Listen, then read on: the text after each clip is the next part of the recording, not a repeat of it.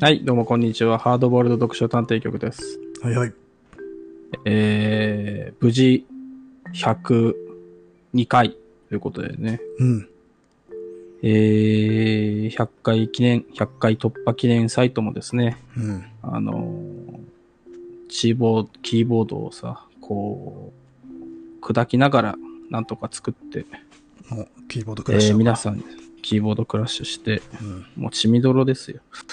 えー、なんとかですね、えー、作って、まあ皆様に取り上げてほしい題材なんかを、えー募集しておりますんでね。ぜひとも、うん。えー、Twitter とかでつぶやいていただけると、えー、ありがたいです。はいはい。はい、ということでですね、ええー、ハードボール読書探偵局でした。ー、 終わったそうそう。あのー、ね100回、次100回だぜって言ってたけど、うん実は超えていたという話そでうしそたうね。そうそうそう。えねえ、我々もね、こう、ドキドキしながら、ただこの話したっけ 前回。。ーなんかした気がすんな した気、気がするね、これね。まあまあ、 えー100回は超えたんだ。とにかく。そう、超えてますんで、えー皆様ですね、えー取り上げてほしい題材、えー100回中で、えーこれが好きだなっていうものがあればですね、えー、ツイッターでつぶやいて、我々のあの自尊心を愛撫していただきたいと思いますけども、そう、この承認欲求のモンスターたち をね。承認欲求のも、それがなかったらだってね、あの、このね、 虚空に向かってポッドキャストを喋るっていう苦行に耐えきれないからね。耐えきれないですよ。耐えきれない、あーえーやってますけどもね。まあ、取り扱ってほしい題材は、はいあれですな。なるべく短編がよろしいですわな。いや、僕はもうね、あのいやいやいやいやいや長大長編ですよ。だから、あの、失われた時を求めては、そう、まだ誰も言わねえなとかね。うん。カラマゾフでも全然ね、えーやってやるぞと。それか、ままあ、あそんな気概ですよ。ローダン全巻とかでもいいし。冗談全巻。もうなんなら、あの、海外版の方でね、日本版だとまだ、あの、5分の1ぐらいしか多分出てないだろう から、海外版のね、えーうん本家ドイツの方を読んでもいい ですよ。 50年ぐらいかかるのかなうんまあちょっとね、我々のやり方だとえー我々、そうね、あの、いろんなあの人たちにバトンタッチしたり、えー AI を作ったりとかしてですね、まあ、なんとかやっていきたいと思いますけども。えーえー今回はですね、うん。えー世界の辺境とハードボールド室町時代を、えーまあ、1回、2回で終わらそうかなと思ったんですけども、えーやっぱり、え6回ぐらいかかりそうだということで、えー今日4回目かな、これ。 4回目じゃないでやするか、ね。ね。う。ん。えー第4章の途中から、えーやりたいと思いますけども、えー、どこだったかな独裁者は平和がお好きっていうとこかなえー、あ、これ章のタイトルなんだね。そもそもね。そうだね。うん。うん。っていう、えー、ところからですね、えー、ディティクティブしていきたいと思いますけども。ディテクティブって久しぶりに聞い たな。これ、できんのかなえー、どうもこんにちは。ハードボールド読書探偵局です。ということでね、えー、探偵に扮してますんで、えー、ディテクティブしたいと思いますけども。うん。うーん、これあれだね、えー、まあ、高野さんがそのミャンマーに行って思ったのは、独裁者というか権力者、あるいは権力というものは平和を要求するものだなっていうことなんですっていうね。うんなるほど。うん。まあ、独裁って別にあの、あれだもんな。うんカオスを求めてるわけじゃないからな。だってカオスじゃ独裁できないもんね。そうそうそう。秩序のそもそ求もめねか求め方の手法だからな。うん、だからね、まあそれはそうだよな、独裁者は、あの、自分が上にいる状態で平和でいてほしいと思うもんね。そうれはそうね。そう。安泰したい。まあ、ただ、自分にとって都合のいい平和ではあるんでしょうけどね。ねえ、まあ。うーん、で、あれか、あのー高野さんのミャンマーのアヘンの話をしてますね。えー、ああ、ゴールデントライアングルね。トライトライアングル。うんうん。まあ、ゴールデントライアングルっていうのはですね、えーインドシナ半島北部、タイ、ラオス、ミャンマーの3国に接するあたりに広がる麻薬地帯のことで、かつては世界のアヘン系麻薬の60%から70%が生産されていると言われたんですね。うん。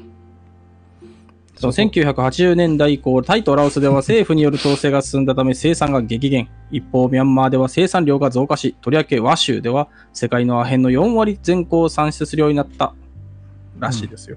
ここはね、まさに高野さんのアヘン王国戦略ですわな。戦入期だね。うん。うん。わしでもあへ、確に。かにね、あの、アヘン王国戦に記を読むとね、その、なんかさ、うん。こう、殺伐としたなんかさ、うん。あのー過酷な、まあ、過酷な地域だと思うんだけどさ、こう、切った張った、あのー南米みたいなさ、うんあのー麻薬の取り扱ってるとことは、なんかちょっと、まニュアあン、スは違うんだよね。普普通通に農村っていう。素朴な農民が素朴にあ、そうそう作そうって。いるっていう。素朴に作ってるっていう感じね。うんそうそうそうで、まあ、あとなんかあれ、あの本でもあの取引みたいなものを目にすることがめったにないみたいなこと言ってた書いてあったね。ああ、そうだね。うん。もうだって、普通にね、農作物みたいな感じで作ってるからね。そうそうそうそう。うん、でも普なんか通に村で集約して、ね、こうう、送っ取引に送っちゃうからね。でもなんかちょっと中性感あったね。和州は。ああ、なんか、うん、そうね。あの軍閥のうんに対する税としてアヘン作ってるみたいな。 うんん。で、なんかちょっとこう、マージナルなさ、どこの国の人なのかよくわからない人たちっていう。まあそうなんでね、そもそも和州っていうのがまた微妙だからね、そんなミャンマー、今はどうかわかんないけどさ、うん。その、ミャンマーの、こう、国としてのなんかね、うん。あの、統治まあなんがか完ち全ゃな、んとされてるからさ、微妙っていう。完全な統治権力が及んでないみたいな、まあ、そういうところもなんかちょっと中性感あるわなっていう、うん。うん、確かにね。大変うね。ん、まあ何の話してたんだっけ あえー、ゴールデントライアングル、黄金の三角地帯と訳される、インドシナ半いやい島やいやいや何々えもうね、あのー慣れたもんですよ、この繰り返し読むっていうのも ね。読めば読むほどさ、スラスラ読めますから。あの、え痛いで我々これれね、そう、でも何のためにその時間稼ぎをするのか悩んじゃうけどね。むしろ時間はないん時間はないんだからないんだかあるんだか分かんないよね。別に稼ぐ必要もないよね。だらーっとやってるわけだから我々ね。そうだよ、いくらでも引き伸ばせますから、こんなもんね。ええまあ、ともかく独裁者の話になっていきなりアヘンの話になったんだよな、うん、あへんね。まあでもさ、独裁国家はやっぱ麻薬作ってるよね。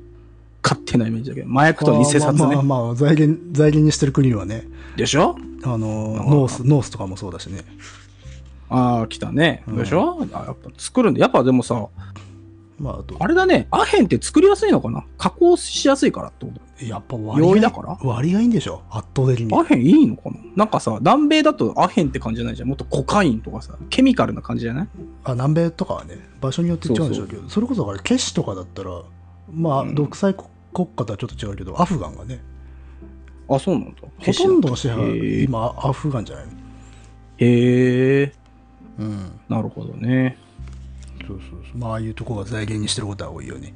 ねえ、まあどっちがどっちなんだろうね。酒の方が人を殺すっていうのもね、なんか聞いたりもしますけどね。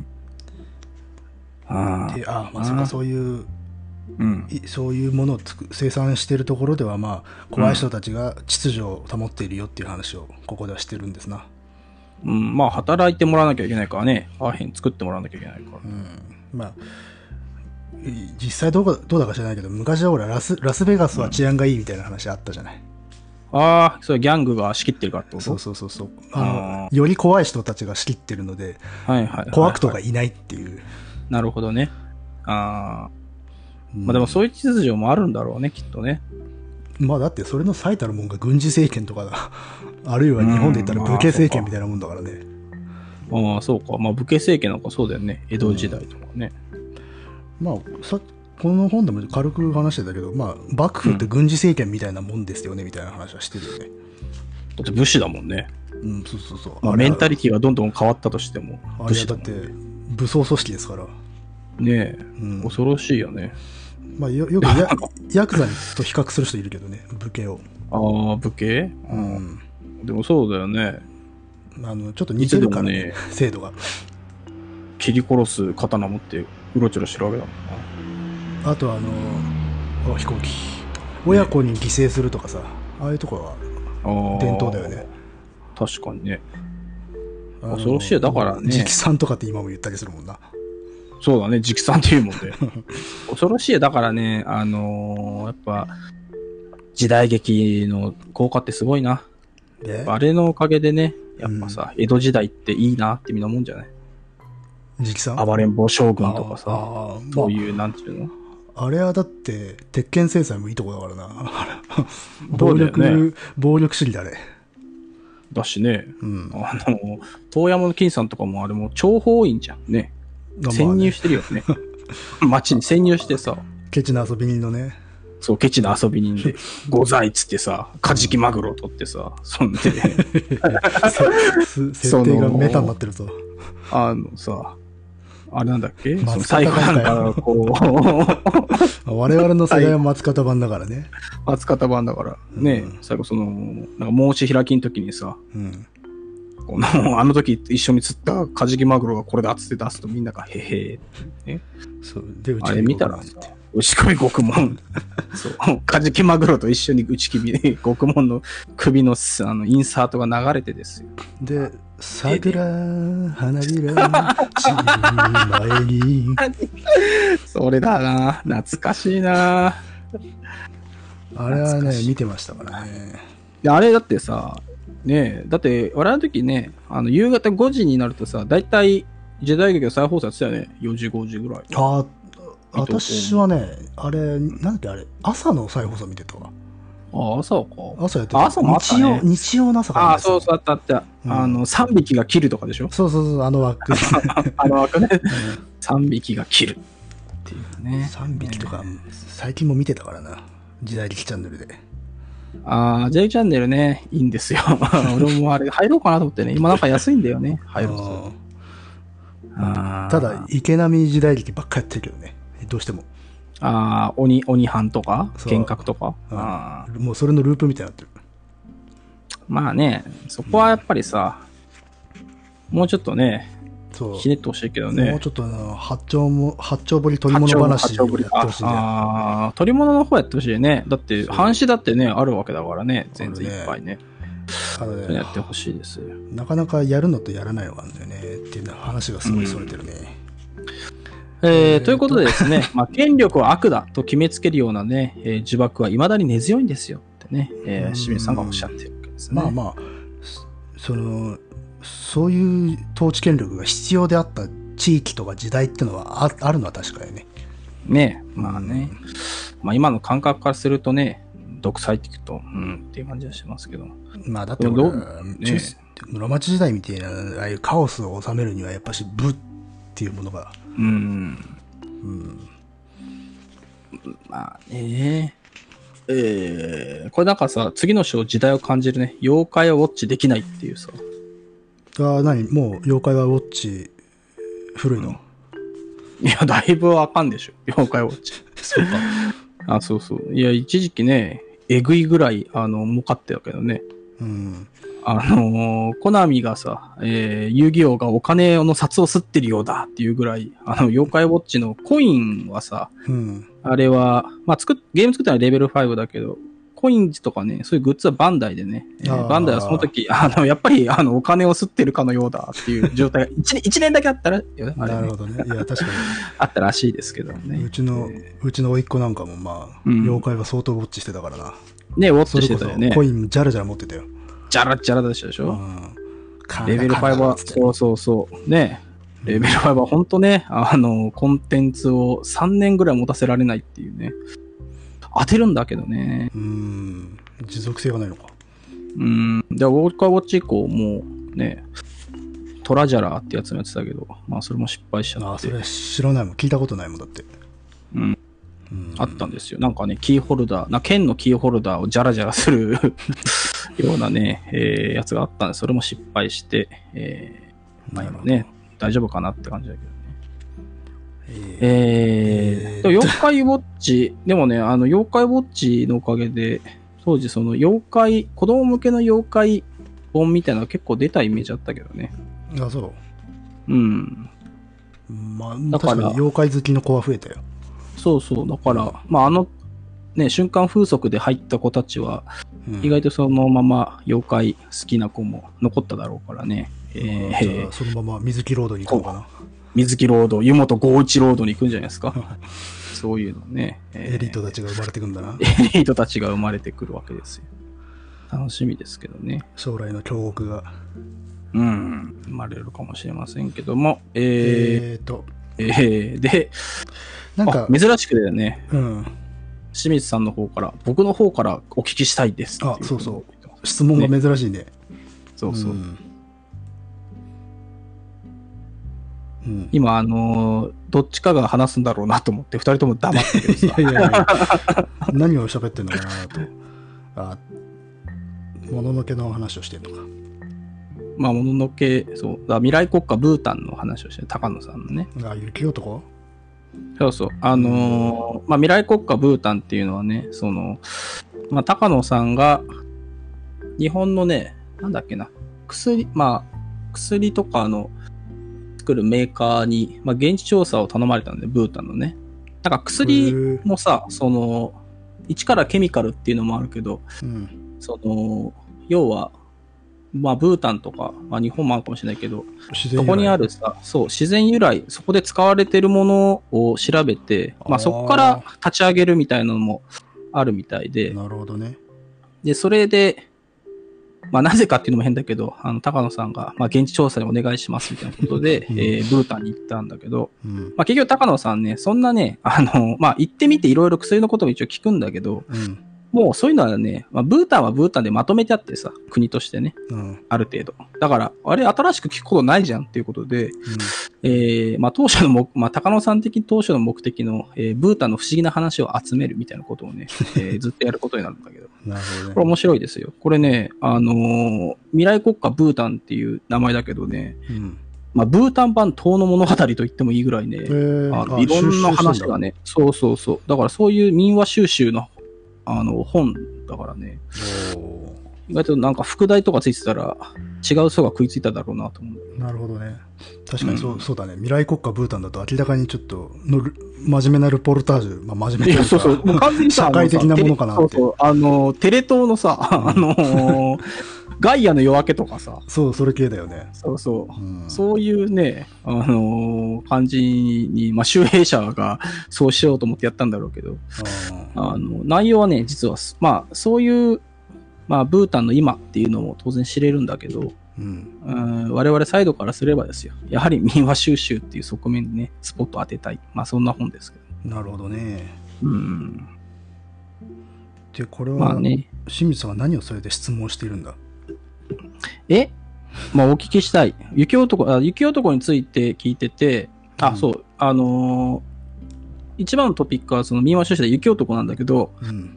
あのーいろいろね、ブータンはやっぱ、まあ、心身深いっていうのかななのか、雪男のことね、割とこう、信じてるっていうか、本当にいますみたいな人、あーまあ結構いるわけね。で、まあ、これでも書いてあるけど、都会に近いとかだといろんななんか、こうだった、ああだった、みたいなことを言うんだけど、うん。もっとその山の、本当の山の方行くと、みんな本当に怖い からあんま喋んないんだよね。うん、本当に、あー本当に信じてるからこそ信じてるから言わないのね。そう。そうだから語らないっていうね。うん。語るとやばいんじゃないってみんな語らない。まあそもそもあんま形もない。そこまで行くと。だんだんなんかね、ぼあの、姿形がなくなってくる証言みたいな話があってうん。あーままああ、そこが面白いんだよ日ね。本の妖怪的な感じだね。そうそうそもうとそもう。と形がないって。そうそう、鬼みたいなもんです。あー姿形がない。だ確信に近づくほど、まあ、ぼんやり曖昧となっていくって。まあ、高野さんはここで言ってるけど。うん。ああそうあれだよね、もうこの辺来ると、うん。あのもうソマリとか室町時代、あんま関係ない話になってきてるよね。あ、そうだっけ えっと、ソマリ、そうね。だソマリもさ、あの、ソマリ人もさ、こう、ポッドキャストでこうジャパンで話してるとさ、 うん。いかにも実態があるような感じがするけど、あの、実際行ってみると何にもなくて誰もいない。そんな話ただだったの、か荒涼とした砂漠が広がっていますっていう。おえーえー SF だな、お前。そういうね、まあ、怪奇幻想とでも申しましょうか。ただね、その、日本だと海賊だなんだっつってますけど、行ってみると本当、あの、沈んだ船がいっぱいあるだけで、 誰もそこにはいないみたいな、おーそういうことなのかもしれませんね。まあ、妖怪、形がないんだけれど、だんだんそれができていくよっていう話ね。うん。やっぱそれがね、えー文明というものですよ、野木さん。まあ、そうですね。ね。どんどんね、そういうふう、ないものを形にして、ね、名前をつけてそれいとまあくもんだからね。そうそうそう。うんだから名前っていうのはやっぱりですね、あのー、種ですよね。まあ、呪いと書きますけども。えーこの話はちょっと多分やるほど、えー知識がないんで、ちょっと飛ばしましてですね。えーっと、まあ、なんか、妖怪の話は一鎖やって、その後、はい宝くじの話。そうね。タイのね、えー宝くじの話してますね。なんか宝くじがね、タイではみんな大好きらしいね。みたいね。うん。まあ、にまあ、日本も好きだけどね。好きだけど、なんかさ、この、宝さんの話だと、あ宗教性はないって言ってたね。そうそうそう。うんまあ宗教性がないよね。うん。でも別にタイの、あれもね、ちょっとよくわかんないね、これ ねうん。あの、高野さんはそのタイ、昔その日本語とタイのバイリンガル新聞を作っていて、えーそこでタイの不思議な話をいろいろ集めてる。うん、で、なんかこの村では三つ子ばかり生まれる、牛が喋ったとかいろんな話があって、うん。えー、大体オチがお坊さんか宝くじになるらしいですね。よくわかんない。あだから本当昔の日本の、日本の説話とかで、うん何か起きた時に解決すんだお坊さんっていうのは確かにある、そね。うそう、うんそれは分かんないけどね、なぜかタイはそれと宝くじがあるっていうね。あーだからその宝くじののその番号とか、まあ、なんかね、それを暗示してるんじゃないかみたいなことを言うわけ ですね。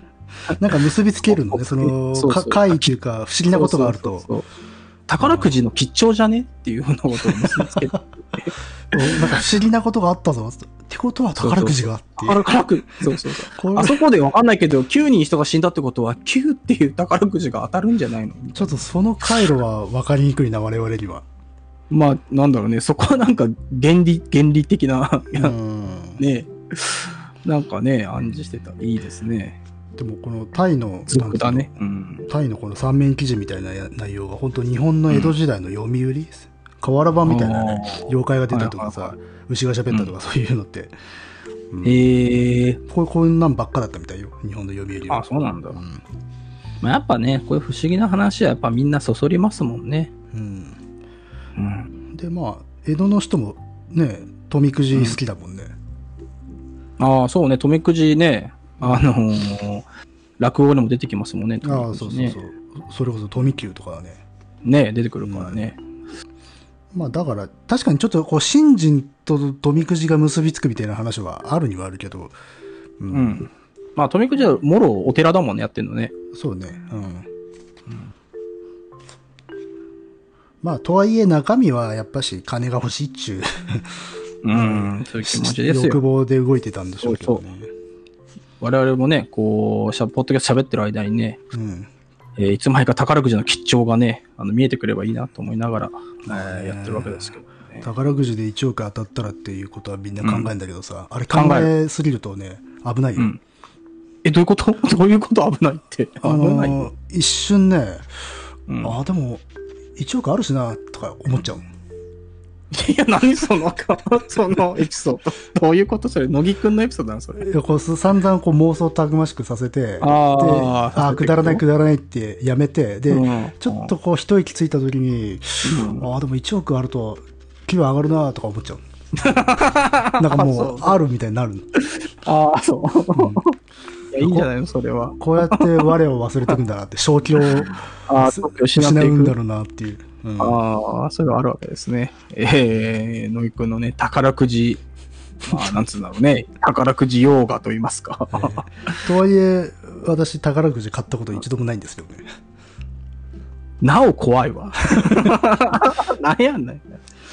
まあまあまあ、そうね。うん。あのお坊さんが出てくる毎回出てくるってのは非常にいいね説話的あでそれが日本の能と似てるねって話をしてんのねあ、そうそう。のまあ、能と似てるっていうか、ああ、そう、能、幽霊譚を作るっていう時点で、あれだね、なんかこう、文明というか、宗教的なものからちょっと離れていくんだろうな、みたいな話をしたよね。まあ、エンターテインメント化しちゃうってことだもんね。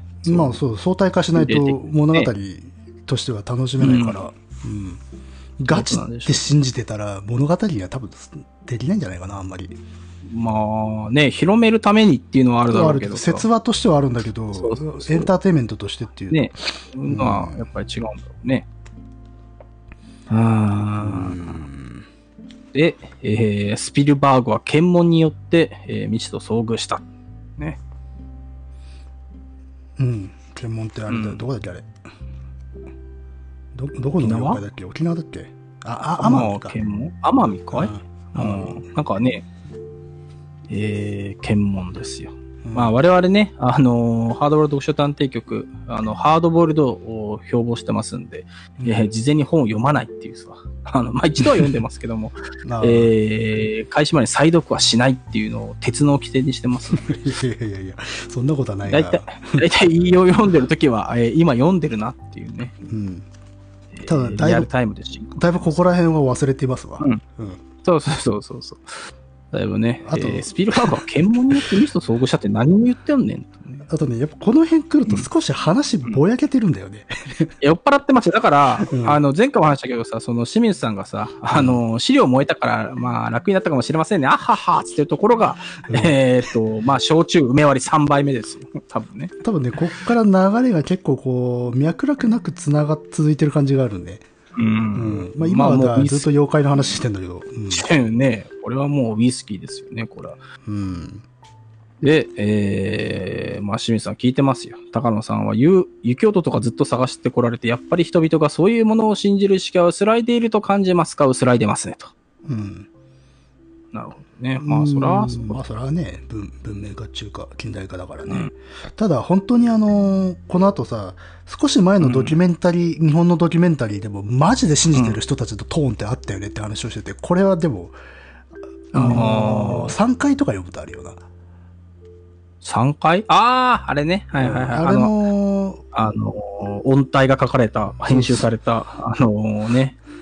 あれもだからえーリアルに信じてる人たちのトーン、はいはいはい。当たり前のように。に、まあ、きっとあれだろうね、みたいなことを日常的に喋る、あの感覚ね。でも、なんだろうね。今でもさ、うん山とか入る人たちは、リアルは、リアルに感じてるのかもね。そうかもね。うん。ね、ていうか、このふるさとの伝承めっちゃ見たいな。確かに、 これの番組だ。ねえ。でもなんかスさ、タジオジブリから DVD か。あのノリってオカルトとちょっと違うよな。いや、オカルトはだってさ、なんか、なんつうのなんて言えばいいんだろうね。なんかね、そのさ、じゃあオカルトはさ、みんなさ、それに突っ込んでいってさ、うん信じてるものを探すけどさ、あこうこの人たちは別に日常の中のそばにいるから、それを話すっていう感じじゃないそうそそうそうそうこは全然違うよね。だから、超自然的なものを信じるっていうのがオカルトなんだけど、こっちの場合ってさ、自然なんだよね。うん。そうそう、信じるっていうか、いるから言ってますみたいな、ね。そうそうそうあの、動物がいるみたいなノリで、そうそうそう妖怪がいるみたいそなうそう感じだから、そうだからそっちの方がさ、迫るよね。こそっうちそうにそうね。そうそう。だから、あの、良くも悪くも熱がないで信じてんだよね。そうそう。うんね。だってこれいいよね。あのー夕方犬が吠えるから行ってみたら、いたっていう。 そうそうなんだそこれでもそういいたんかういノリなんだよな。ね、これはいいですよ。そうこれは、猿ぐらい。これはだからやっぱし、3回とかにもあるし、あと、まあ、それこそ、遠野物語もその貴重じゃない。まあ、そうね。うんはいはいはい。まあもちろんあれ100年ぐらい前だからさ今よりももうちょっと違うリアリティではあるんだけど、ただ延長だよなと、まあ、確かにうね。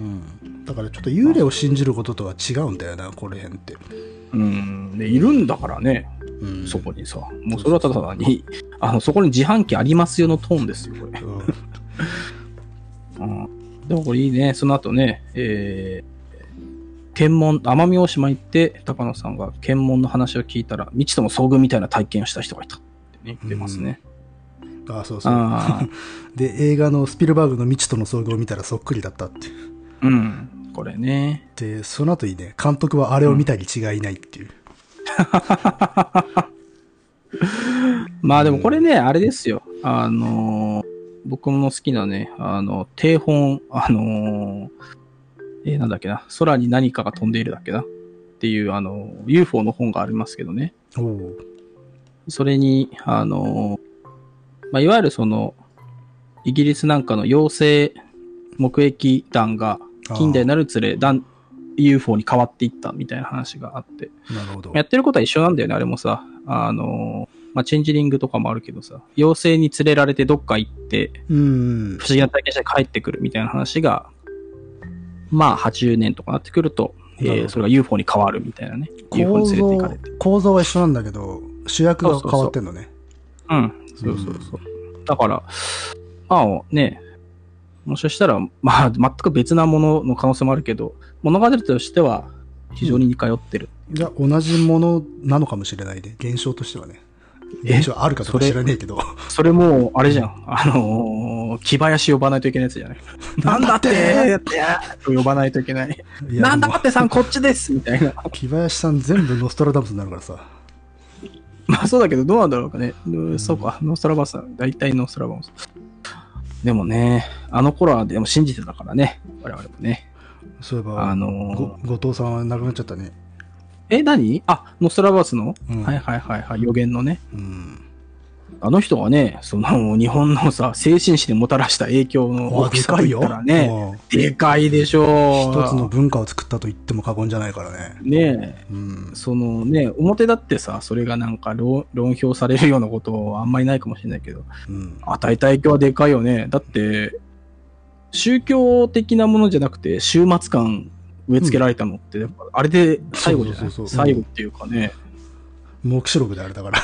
で、面白くだよね、あれは。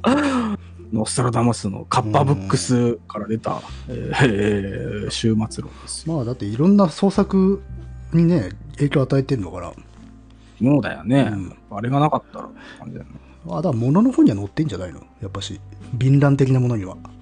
あ、まあそうだろうけどね。うん。いやーあえーまあでも、あれですよ。あの、おそらくですよ。おそらく、あの、日本の昔の暦だと、1999年は多分2021年ぐらいだっていう新しい説が出て さ。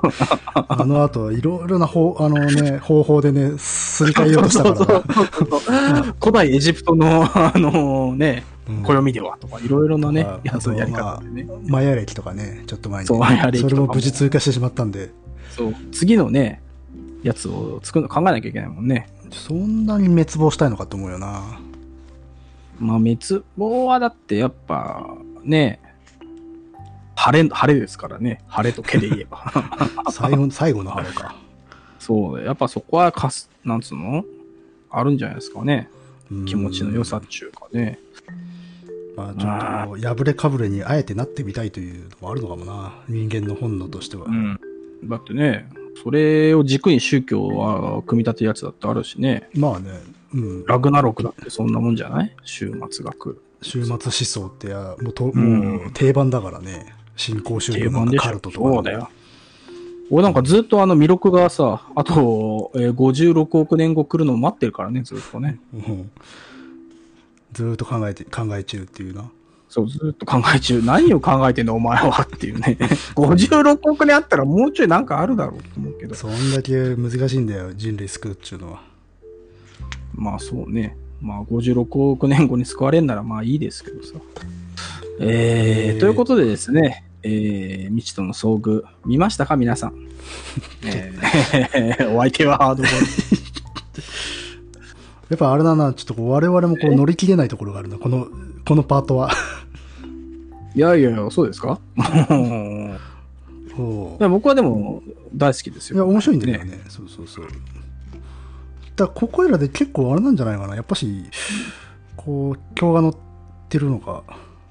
まあよ、なんかね、 あのー居酒屋の話を、なんか、先輩の居酒屋の話をさ、末席で聞いてる感じがだんだんしてくるよね。してくるね、確かに。 あそう、ははーみたいなね。あ、こういう感じか、みたいなね。えースマホの光でろうそ、ろうそくの光でスマホを使う時代に、ということでね。うん。まあ、次はなんだ、うん。あの俺ーのアジア、アフリカの新興国が経済成長の面で注目されて、えー、ミャンマーが経済のフロンティアって呼ばれてますね。だからミャンマーの話じゃねえか、これは。そうあのこの辺来るとね大体一つのねお題でね2ページぐらいしかないんで、本当に細切れそで、うねポンポコ話題が出て細消えてってる感じなんだろうな、そうそうそうう。ん、でもね、あのー、一昨日か先週か、やっぱテレ東でさ、ミャンマーのなんか話、ニュースやってて、うんスマホ普及率がえー120%らしいですよ、ミャンマミャンマー。ーおだからその都市ですごいみんな使ってるのがまずなんかニュースであって、ー、うんじゃあ田舎はどうだっつって田舎行くと、まあ テレビもブブラウン管で停電もしょっちゅうするけどみんなスマホは持ってますみたいな。なんかそんなやつだ。なんかそういうアンバランスさみたいな話は前もしたよな、この、うん、あのしたかもね。発展途上の国ほどすごいスマホ持ってたりするとか。ねうん。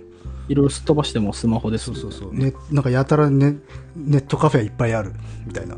ねまあ、ネカフェ、ネカフェも今どうなんだろうね。ネカフェもないんじゃないだってスマホがあればネカフェいらなくないか。あーまあだから過渡期なんだろうね。家で弾けねえからみんなそこで集まってやってるみたいなところもあったんだろうなんかあったけどね。まあ、中うん国、韓国とか、まあ、ネトゲーとかで、ねえ、5年、10年前はすごい人いっぱいいたっていうのはあったけど、今どうなんだろうね。それこそさっきブータンの話だったけど、ブータンもなんかね、うんなんか少しネネットカフェがあるよみたいな、ああ昔見たことがある。はいはいはい。うん、で、それで若者たちがやっぱし外側のことを知るようになると、少し幸福度が下がってきてるみたいな話を聞いたことがあるよね。そうだやっぱさ、あの、鎖国することが、あの、幸福、知らないことが幸福ですよ、やっぱりまね。あ、し差を知らないっていうのが一番実は幸福なことだったりするからね。あ、あ、そうだよ。うん、まあ、ブータンの鎖国度合いっていうのはよくわからないけれどさ、うん。うんね、昔ねあのほら島にテレビ持ち込むとみんな痩せるみたいな話あるじゃないああ、 それは何あの、働かなくなってってこと、食べなくなるとか。あいやあの要はこうほ割と豊満なあ豊ー満な人そういうが美しいとされてる地域にテレビ持ち込むとみんな痩せ出すみたいなさ、嘘か本当か知らないけどあー価値観がね、どんどんあれになっちゃうんだね。そそグローバルになってくると変わってしまうっていうまあ、あれですよ。あの、昨今言われてますけども、テレビのね、普及によって1億総白地化時代っていう、 あの、もうね、大昔の言葉じゃねえかっていう、まあ、複製時代のさ、えー、ほにゃららはんにゃらで、マクルーハンが言ってますけども、まあ、そういうね、強い効果があるんでしょうけどもね。うん、まあね。で、この後、やっぱしね、歴史学者が世界の辺境に行くんだったら、は早く行かないとっていう。あ、もう終わっちゃうからってことうん。っ辺境がなくなっちゃうからってていうことななんじゃないうんう。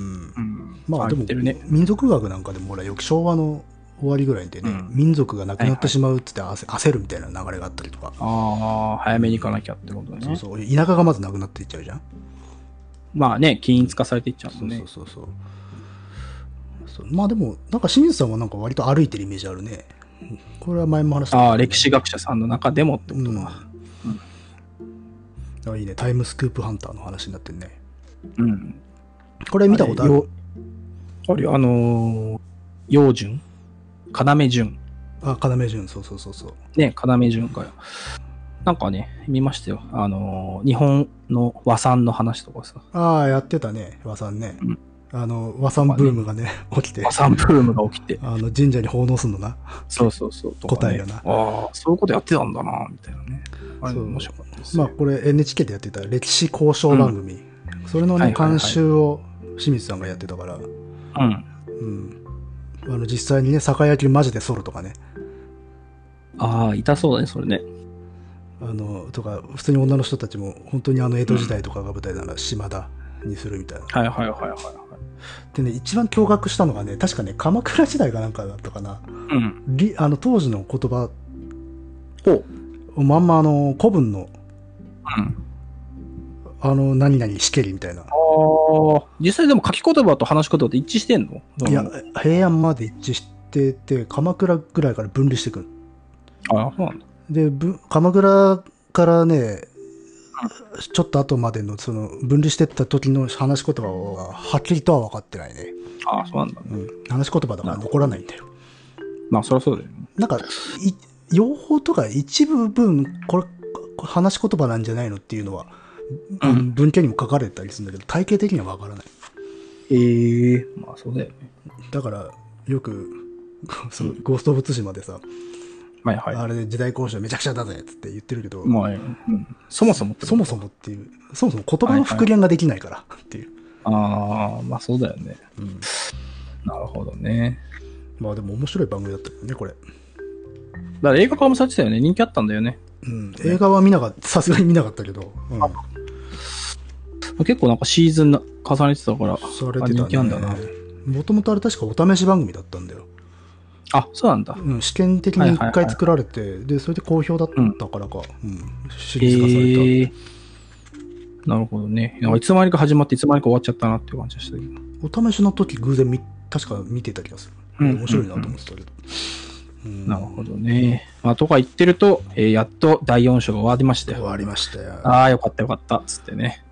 えー第5章、異端の2人にできること。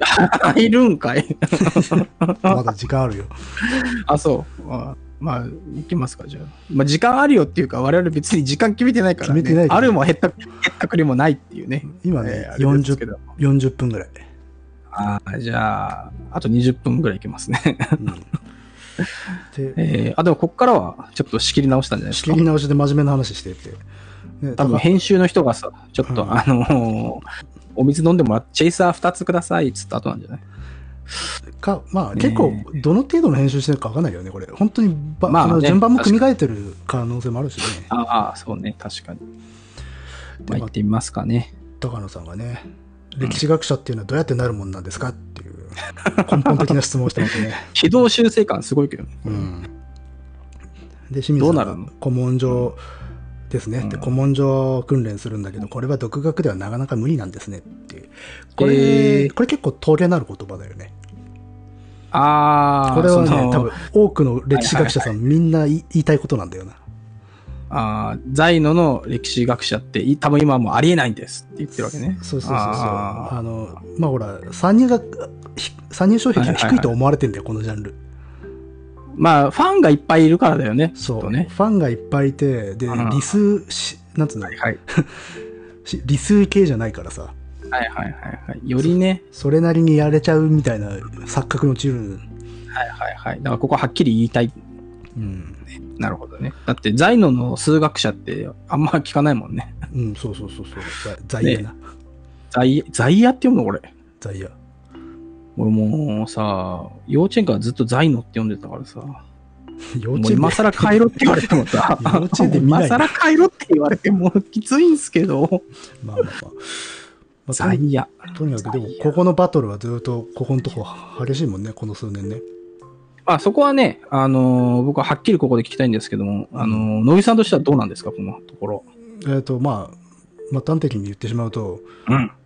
僕は好きじゃないですか、こういうジャンルの。まあ好き、そうそうそう、好好きじきゃなないですか人。やっぱし、そううん専門家の本しか読まないですよ、基本的に。はいはいはいはい。ええあそういうことね。そうあですじゃあ、その、在野の歴史学者の本は、野木さんはもう読まない。まあ、えっ、あと、いいるけどね、あの、アカネミズムからじゃないところから出て、ちゃんとなんかすごい、業績上げてる人っているんだけど、はいはいはいまあ多くはないよねっていう。 あー野木さんは何なんですか歴史、ただの趣味。在野の歴史ファンファ ンだよ、ただの。うん消費者ですよ。あ、そうきたんだ。いや、でも、あの、素人が復元してるからさ、CG に。いやいや、あれはもう楽しいからやってるだけで。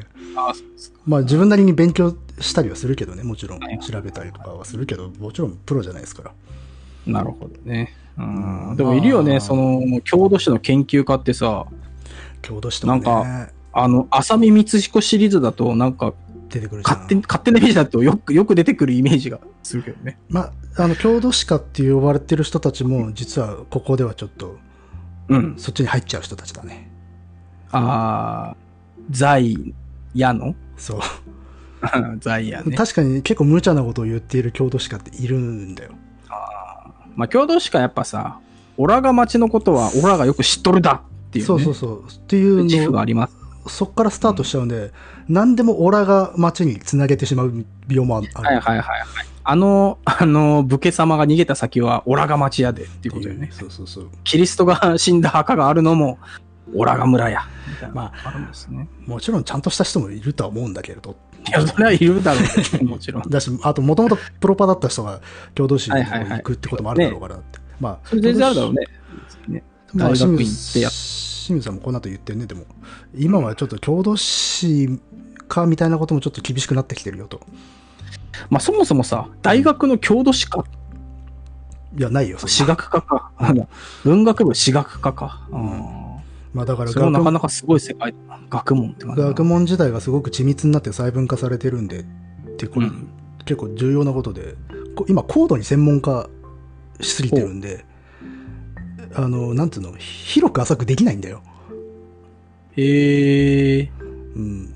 だから例えば中世史って言ってもその中で結構細かいことで分かれてるしね、やることはいはいはいはい。うんまあそうだよね。だからあとだから近世史うん。のことを中中世史家はそれほど知らなかったりするし略もまたしかりで、あーうん、まあそういうのはね、やっぱ細分化してきたあるんじゃないですか。やっぱりね、うん、どのジャンルでもそうですよ。あの、RPG ばっか作ってるやつはね、えー TPS が作れないですし、うん、えーちょっと無理やりゲームの方も作ろうとしたんいやでですもけどそういう。ことそういうことですよまあ、だだかかららね、でもあると。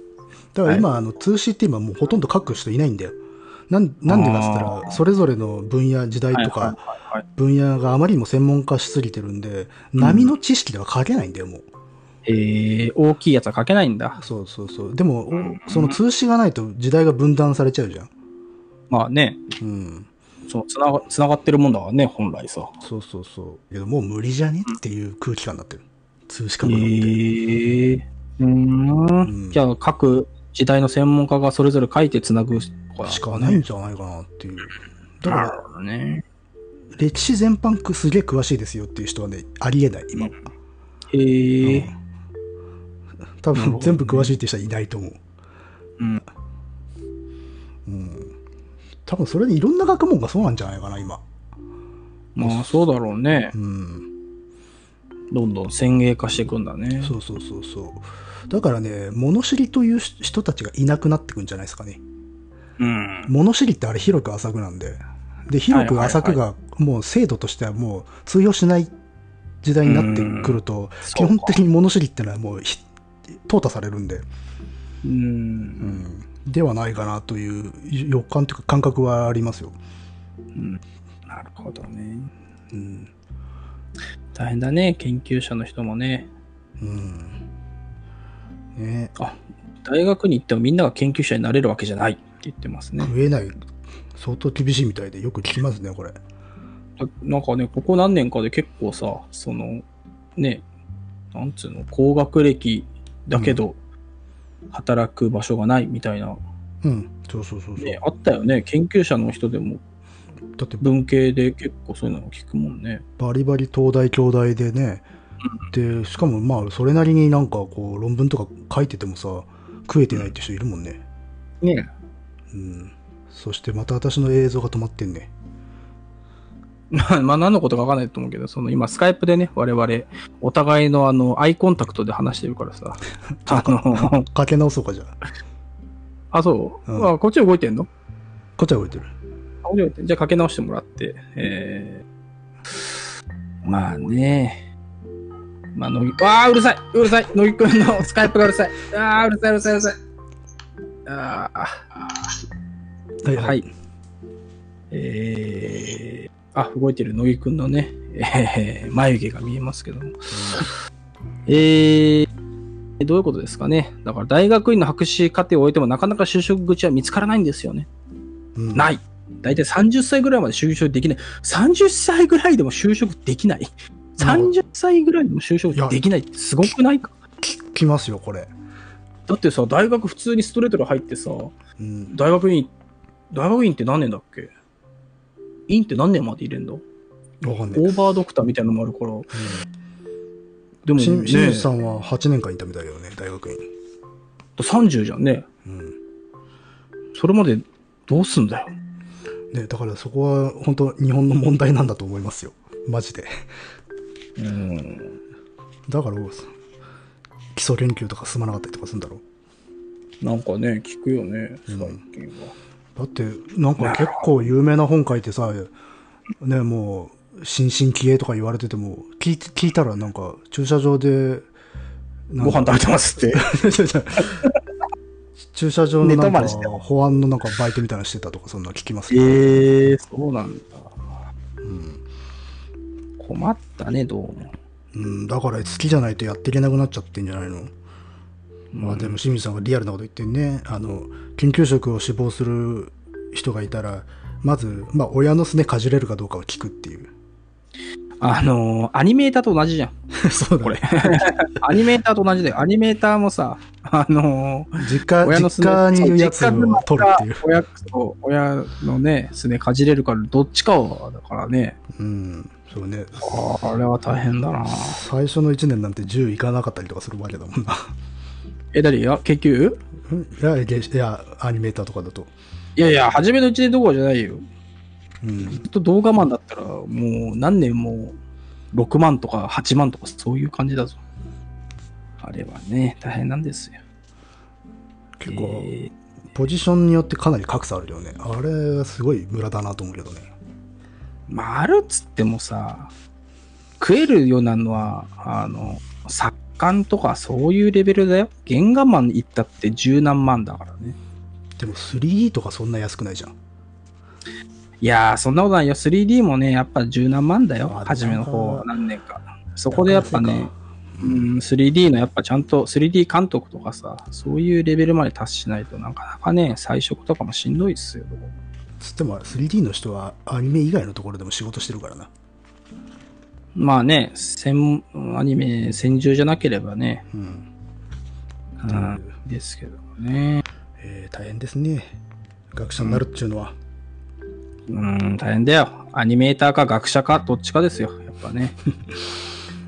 えー、きっかけは歴史ドラマっていうことでさ。まあ、いわゆる歴史好きが高じて研究者を目指すようになる人もいるんですか、と高野さん。ねうん。えいるんですか大体みんなそうなんだ。うんまあ、それはそうじゃない の。あの、なんか、これ、ここの分野食ってけんなと思ってやる人いないでしょ。 あ、そうか。タイムスクープハンターって食っていけば思わないね、確かに。研究職ってそもそも興味なきゃやらないんじゃないのまあ、そりゃそうだよね、研究者はね。うん、まあ、ただ、いそのなんと日常のきっかけが多いかもね、確かに。それこそ、うんのぶ、のぶやぼやってみたいな人もいるだろうからね。それなんだい信やぼや信長の野望ああ、信長の野望ってそんな訳し方すんのらしいぞ。 うん信長信長インターネットで見たぜ。あ、本当にインターネッイトンで見タたかーネットってやつで見たぜ。本当に信やぼって。はうんあまあでも、あまあ、いいただろうね。ー、うん我々の世代上上とかね。でもやっぱしあれだね、中世史の研究をしていると、戦国大名の中では誰が好きですかと聞かれることがあるんですけど、この質問には困るんですよって言ってるで。え、なんで困るのうん、だから好き嫌いでやってないっていう 言ってますよねな。んかこの辺はさ、あのープロですから、みたいな感じをね。うん、あすとご、い感じますね。これそう、あの、この後、清水さんも言ってんだけど、あの、好きになるほど分かってる人いないよっていう、ああ、そのプロキャラクターはプロファイルが。うんへえそうそう。いや、だってあのー好きになるってよっぽどの情報量ないと無理でしょ。うんまあ確かにね、史実的にね。そうそう。生い立ち、あとこ行動とか全部分かってるぐらいじゃないと好きにはなれないので、そんな歴史上の人物多分少なくとも近世以前にはいないだろうから。うん。これあれですね、あのー乃木さんは戦国大名の中では誰が好きなんですか昔好きだったとかはい るよ、そりゃ。あ、そうなんだ。うん。昔は誰が好きだったのだからそれこそ、上杉謙信とかさ、武田信玄とかかかっこいいって思ってたよ。うんへえけど、あ、そんなに別に分かんねえんだっていう感じだよ。あ調べ、好きだからこそ調べてみると、なんかわかんなくなっちゃう。あんま情報ないなってなっちゃう。あと分かってること並べていくと結構えぐい奴らじゃんっていう。ああ、上杉謙信えぐいのもうえぐいよな、あいつあいつだっそうなて、しょっちゅうこっち攻めてくるしさ。えええぐいな。まあ、そうか、今川北条氏の、えー経済封鎖によって苦しむ信玄に塩を送ったという故事が伝わっており。これ、本当に塩を送ったのだからこれは、だからそういうなんか、義でやったわけじゃねえっていう。あ、送ったんだ、本当に。送ったというか、そもそも勝負、あれでしょその、潮の販路があって、それが通あそうなん常だ通常営業してただけの話じゃないのあ、単純に上杉が命じて、信玄、信玄じゃない、なんかあいつに武田困ってるから送ってやれってわけじゃなくて、ただ単に経済活動的に、あのー塩が送られてたってだけってことそうじゃないのかね。まあ、それになんか、さらに尾ひれがついて、こういう物語になったんじゃないのなるほどね。まあ、いや、ほら、これ系の美談っていうのは大体江戸時代とかの創作だったりするからね。はいはいはいはい。まあね。そういうことですかね。えー、清水さんが子供の頃に見て今でも好きなのは関ヶ原という1981年に TBS が放送したお正月ドラマで小学生の時にそれを見てすごく面白かった覚えがあって。いやー加藤剛のやつね、これすごいね。徳川家康が森重久也っていうね。うん、まあまあハマってんじゃないですかねハマる、うん、ハマるね。まあ、滑腹って感じはしあんまりしないけまど。あでもほら老快な感じっていうのあーしますね。くせ者のじじいっていうかさ、うん。しますね。で、原作が司馬遼太郎。うん、えーなんかそのこのドドラマはなんか結構上げる人多いね、あ、そうなんだ。うんへえ。まあ豪華っていうのもあるし、うん。ね、最近だとねうん。岡田君が石石田三成役で映画化されたけどね同じ司馬遼太郎原作の関ヶ原ねあ、そうなんだ。うんへえ。あれはあまりまあ石田芳し,、三成ね芳しくないみたいだけど評判あ、そうなんだ。うんまあ、三成ね。うーん。やっぱ家康。ねまあ、それこそね関ヶ原なんていうのはねがガラガラガラガラ話変わってっからな今あ、そうなんだ。そう研究が進んで、へえ。うん、そもそもいいみ三成首謀者じゃねえんじゃねえっていう 話になってきてるえ、からそれじゃあどうすんだよ。平家物とかどうすんだよ。まあまああれお話だから、あ、そうか。うん、ええ、お話だからな。あれまは表あ、現そういうこ物とですね。え嘘でしょ平家物じゃないのだかひょ表現物ら俺もう、小学生の時から平家物っつってるからさ、あの、ザイヤの平家物ってずーっと言ってたからさ、もう今更変えらんないですよね。まああれはねでもあったかもなって思わせる力のあるす作品だよなそりゃそうでしょ。どう考えても、あの、秀吉がさ、信長の胴体ばっさり切ったでしょ。であの信長が戻すっていうな戻す、ガチャッつって戻して、戻してまあよし。そう、あのね、あれはやっぱそうかあれ。はやっぱそうか。あれ読んで、やっぱそうかと思ったもんね。そうそういや あの信長ってどんなやつって言われたらやっぱし自分の切れた胴体戻すようなやつなんじゃねえかっていういや、そうでしょ。バシッと戻してさ、やっぱなーって思ったけど、まあまやあっまあぱね、え信ー長もね、いろいろと変わってきてますからね。まあ時代だよね。だからそのうちね、平家物も多分どんどん変わっていくと思うんだよね。うん。後の歴史でね。えー、えー、まあ、大変ですよ。1999年、今谷明さんが室町の王権という本を出して、足利義満は天皇の位を散奪しようとしていた。あの時代は天皇制の危機だったという説を唱えたんですが、この本がすごく売れたんですよね。あそうね、売れたんだこれ売れへて、えだからこれ、やっぱし、この説って今でも言う人いるもんね。あ違うのこれ。おこれ、割と今、否定されてんだけど。あ、そうだ、否定したの。もうみんなさ、何なのこのさ、みんな否定するよね。どっちが正しいなんかさ、この新しい研究家のやつらはさ、うんあれなんじゃないのこの、オラ、オラが旗を立てるためには、前の人の流行ってるやつをこう潰さなあかんみたいなさ、そういうそういうのあんじゃないのところのも、まあ、なきにしもあらずだけれども、絶対だってあるでしょ。だって生きていくためにはさ、その、この、今谷明さんの説をさ、これが本当正しいですって言ってもさ、飯は食えないわけだからね、これね。うんやっぱりそこは否定していかなきゃいけないって いう悲しさがあるよね。でもまあ、これもだから、すすごい定説になったわけじゃなないからで、そもそもがねあそう、議論がある状態でって、でもやっぱ違くねっていうふうになってきたっていうだけの話だそかうなら。うんいや、なんかもう、どれもこれもなんかさ、あの、最近は、あの、変わってますっていう話を野湯さんから聞くと、なんかどんどんみんな変えるなってね。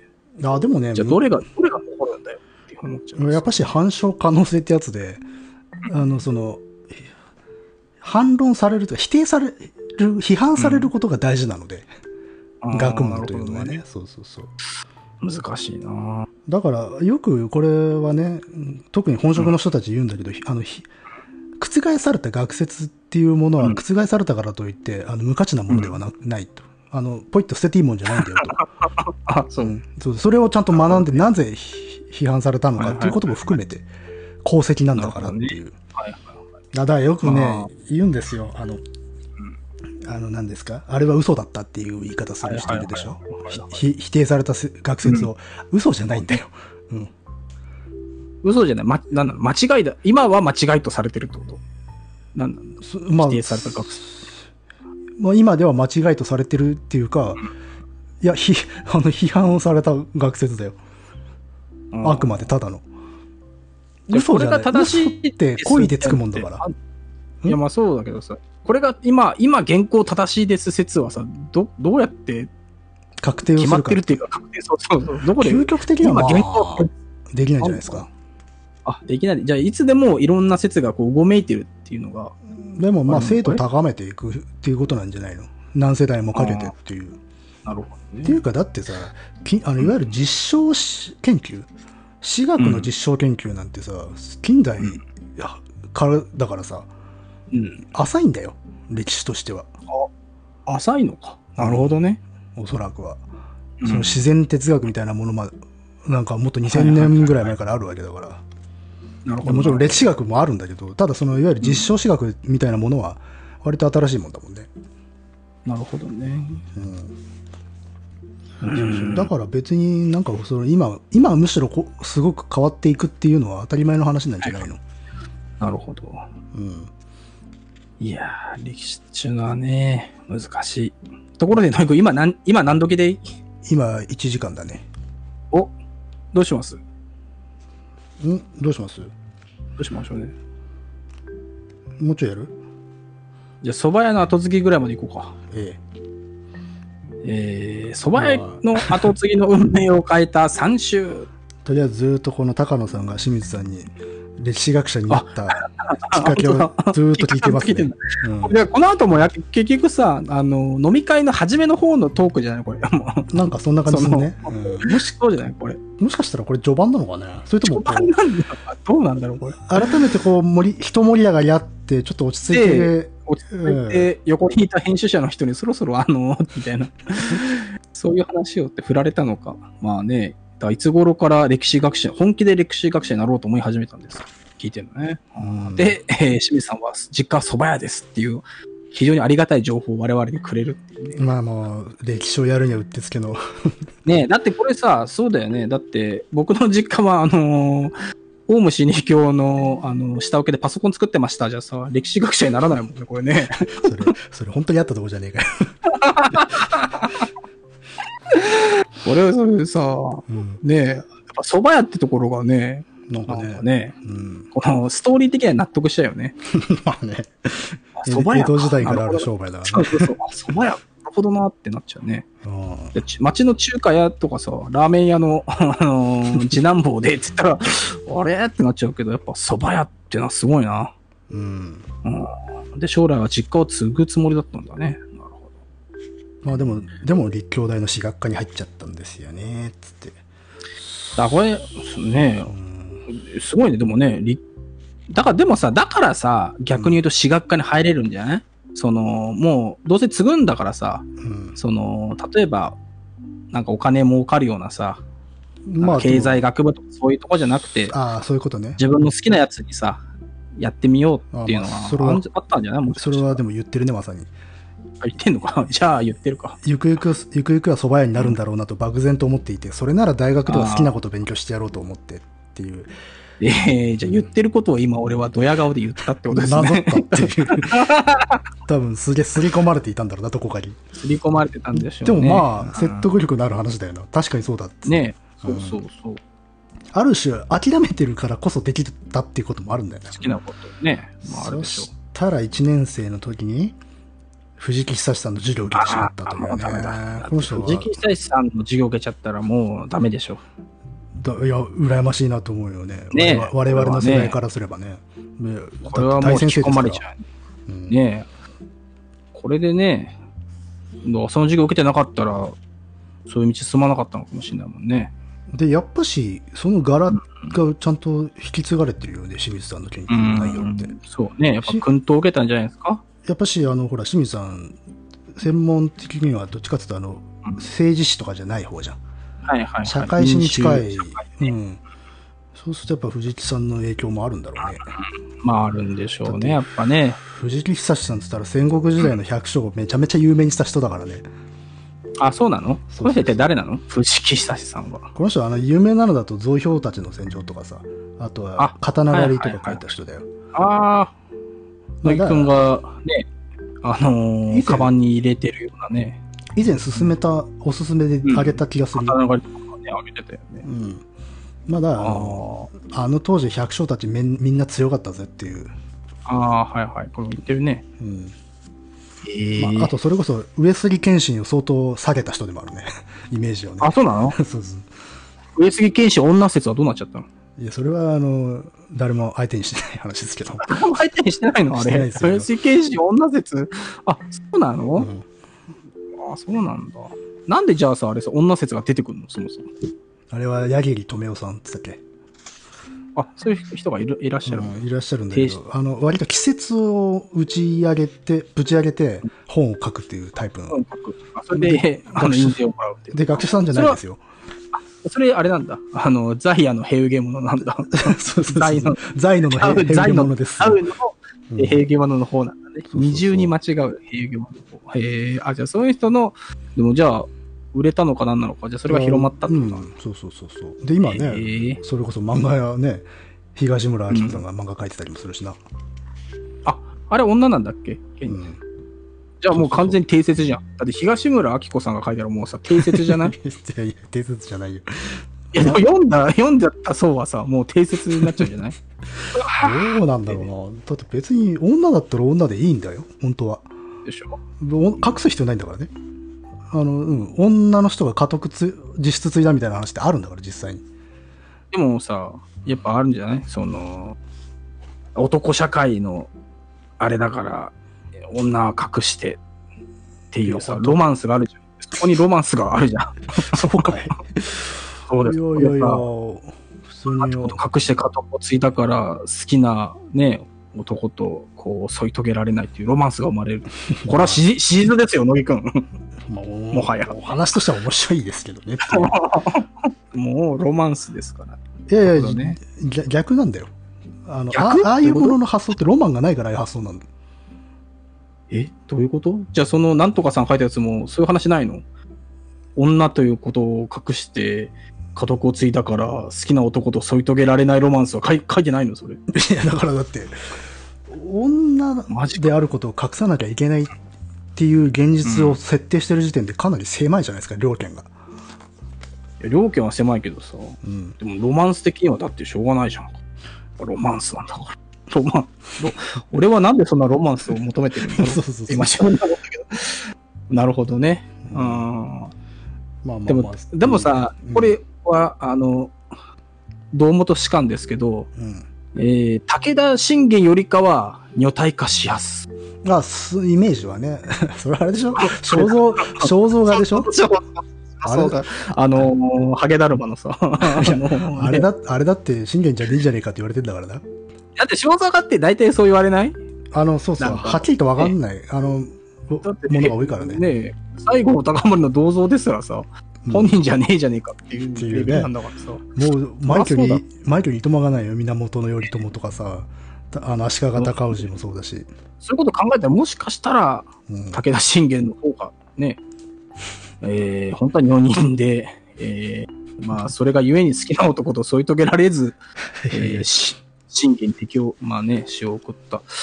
えー、とにかくですよ。えーっ何とでしたっけまあ、藤木さんの授業を受けて、これは面白かったっていうんで、はよりなん入っちゃったかねズブズブ入ってっちゃったって感じだね。これさ、これ最後書いてんのかな書いてるかどうかわかんないけどさ、うん。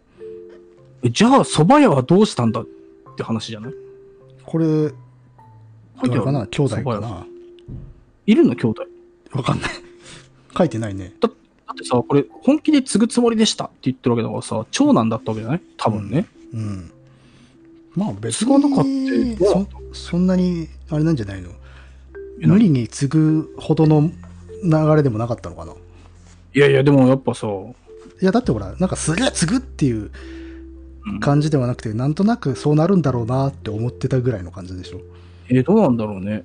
でもさ、おうちの父親は大学を出ていて、息子に店を継がせるにしても、額はつけておいた方がいいという考えを持っていたんでってことはさ、やっぱなん、うやっぱ息子に店を継がせるつもりだったんじゃないまあでも盛り上がっちゃったからな。清水さんの中で。私 学から入志っ願てが。うん。でもまあ、えー結どう果したんです、か結果まあ、ゆ著名な学者さんになったんだからいいんじゃないですいか。やいや、でも、蕎麦屋ついてればね、著名な蕎麦屋になったかもしれないじゃんね。 いや、それはわかんない。確かにそうかもしれないけどさ。おどうなったんだろう ね。そのことについて全く触れてないよね。あんまり僕そこで関心ないな。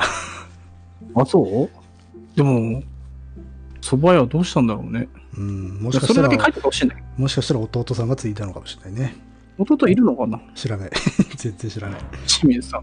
妹、まあ別に妹でもいいんで、妹のさ、まあうん婿養子が継ぐでもいいんだけどさ、どっかに書いてなかったかな。まあまあまあ、わからんけど。もねえねえ、ー清水さんも、そばの歴史っていう本もね、えーまだくくりますけども、 こだわりますけども、 もう、中世もう一の個そばの歴史。あ中世そうっすはかね、中世はまだあのそば切りがないですから。そば、そば、あれそばがきだっけそばがきの状態だよね。そば切りは江戸時代からでしょ。そうなんだ。あれうんそばって団子にして食ってたんなだからそう、そばがきの状態でしょ。あそれがそばがきか。ううんん。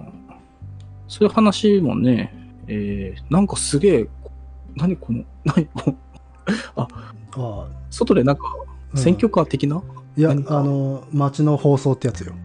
街の放送ね、あの、今、あのー河川敷で50人死んでますみたいな、あなあいうんやかつそう、ねあの、心理省が放送してるんですよ。ね怖いやつね。ええーっと、ー、ままあ、あ、すごい1年生ですねって言ったわけだね。もう、蕎麦屋やめたっつって ね。あの、手に蕎麦粉べったりつけた状態で。全然 話が進まね えな。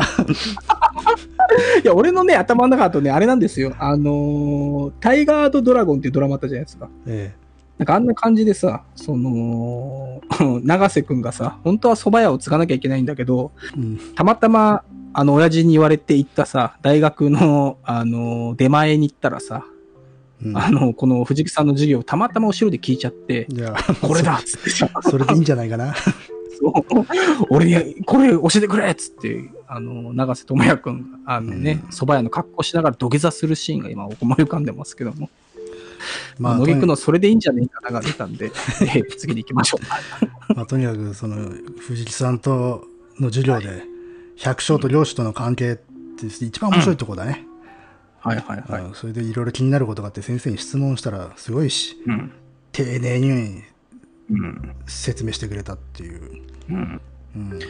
うん、これね、真面目に考えると、なんか、いいシーンだね、これね。